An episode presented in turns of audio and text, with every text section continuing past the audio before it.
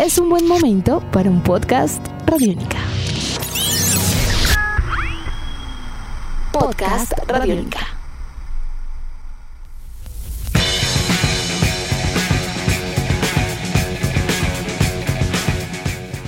Amigos de Radiónica, sean bienvenidos a una nueva entrega de En Descarga Radiónica, este podcast donde nos encanta charlar, conversar acerca del el mundo de los cómics, de los videojuegos, de la televisión, la cultura popular, la cultura geek, lo que nos encanta, lo que nos fascina diariamente y que cada vez más nos sorprende. Mi nombre es Iván Zamudio, arroba Iván Zamudio 9 en Twitter, y me encuentro con el compañero de batallas de este podcast, el maestro Diego Bolaños, arroba Diego Maove. Maestro Diego, ¿cómo vamos? Muy bien, muy contento. Un saludo para todos aquellos que se conectan con nosotros, recordándoles además que pueden compartir este podcast, pueden llevárselo en la aplicación de Radiónica y además de eso, en la página web en radionica.rocks pueden dejar todos sus comentarios que son bienvenidos. Si se les ocurren cosas, también a través del Facebook de Radionica con el numeral en descarga Radionica pueden proponer cosas. Y e, e, Iván, vamos a empezar a, a hablar y a interactuar más con aquellos que quieran proponer temas, que quieran hacer preguntas, debatir cosas, porque conforme esto se va ampliando, más dudas se van generando. Y esta es una cosa que abre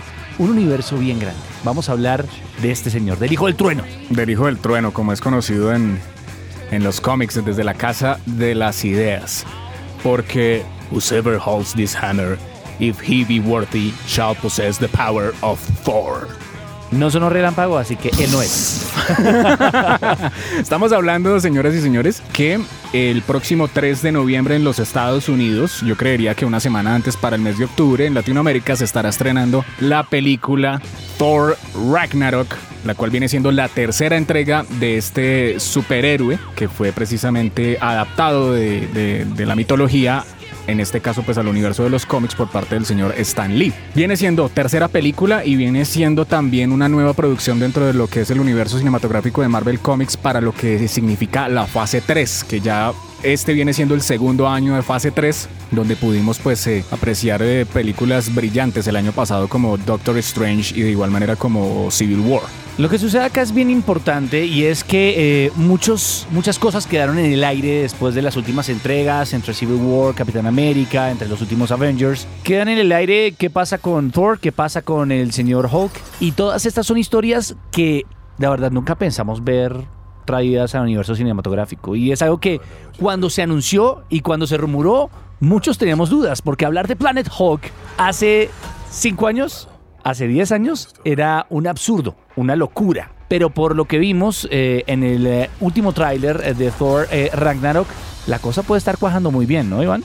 Sí, muy pero muy bien. Yo quedé completamente eh, maravillado con respecto a esto.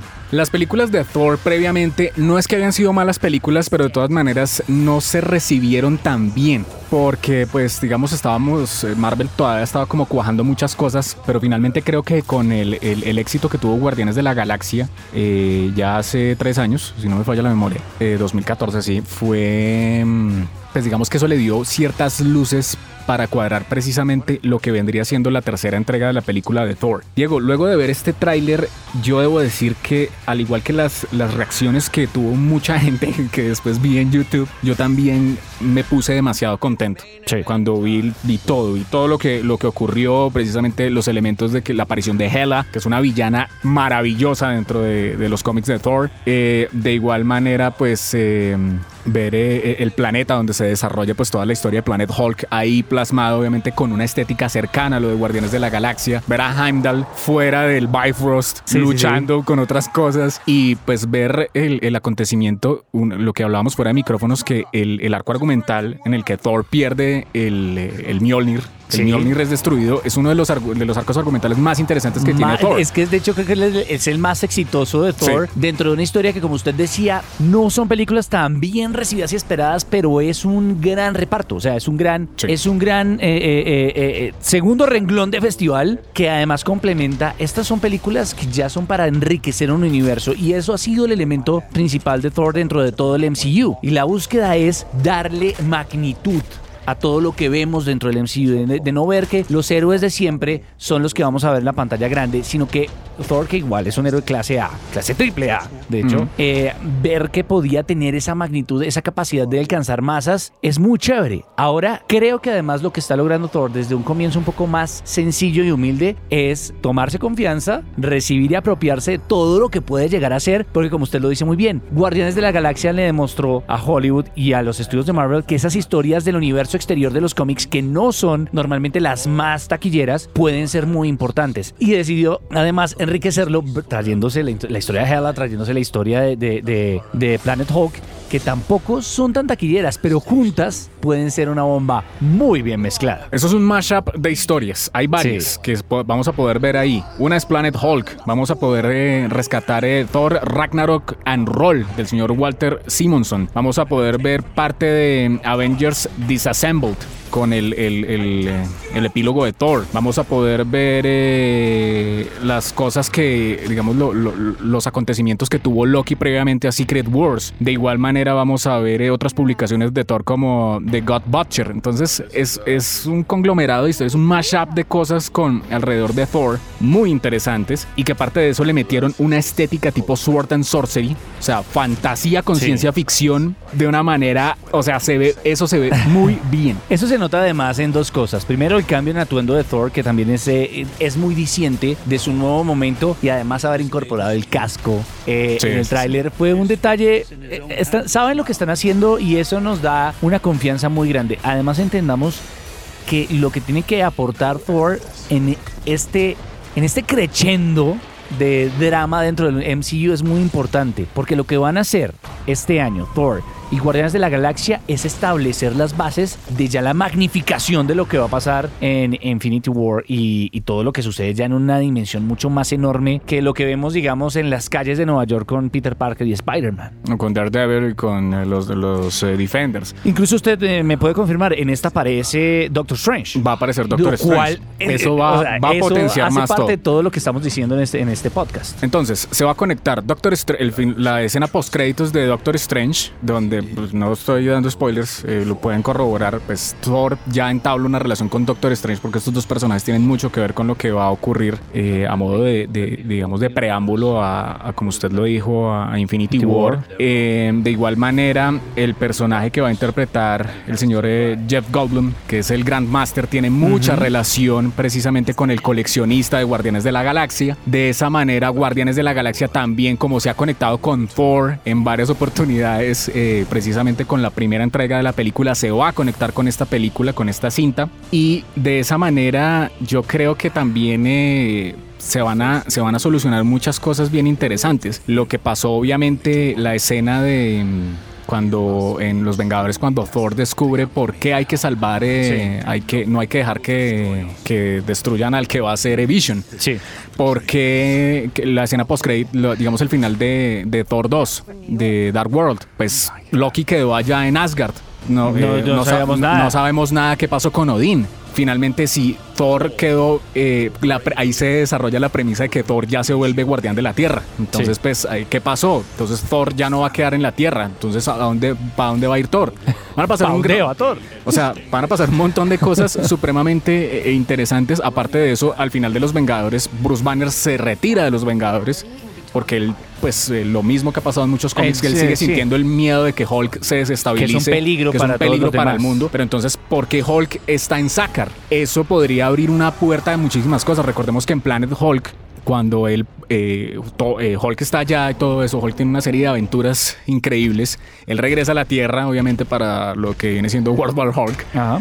Allá quedó un hijo de Hulk, entonces que es eh, que precisamente pues también abre una serie de, de- de nuevas historias precisamente alrededor de esto. Entonces eh, yo veo como mucha de la influencia también dentro de la estética de la película parecido a lo del creador de, ah, de John Carter.